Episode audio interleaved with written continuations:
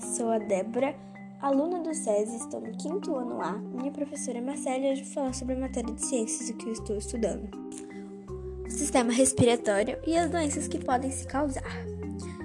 Vamos começar pelo sistema respiratório. Para que nosso corpo utilize todas as atividades diárias, precisamos de energia. Nosso corpo utiliza outra fonte de energia para realizar suas atividades. Por exemplo, o gás oxigênio, que chega ao corpo pela respiração. A respiração é uma característica de alguns seres vivos. E absorvemos o gás oxigênio presente no ar da inspiração e eliminamos que é a expiração. No processo de respiração, os gases que compõem o ar percorrem alguns órgãos do sistema respiratório: o nariz, a laringe, a faringe, a tranqueia, os brônquios, os pulmões e a diafragma. Antes você se pergunte o que é inspiração e expiração. Inspiração é a entrada no ar do sistema respiratório e expiração é a saída do ar do sistema respiratório. Vamos, agora vamos continuar com as seis doenças que podem causar. Asma.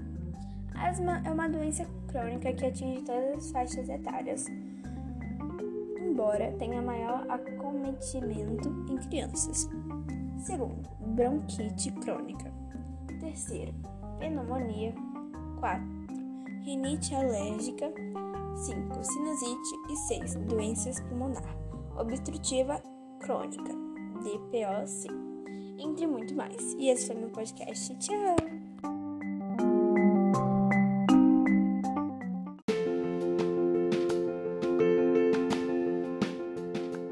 My name is Deborah.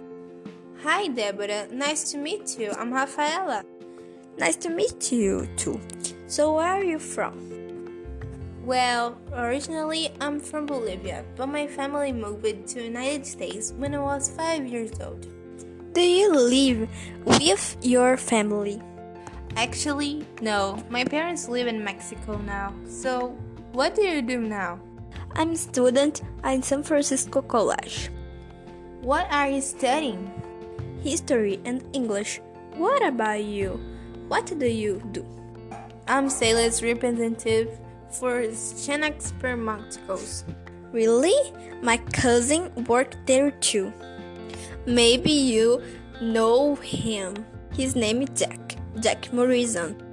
Jack Morrison? Blonde, very tall, brown eyes.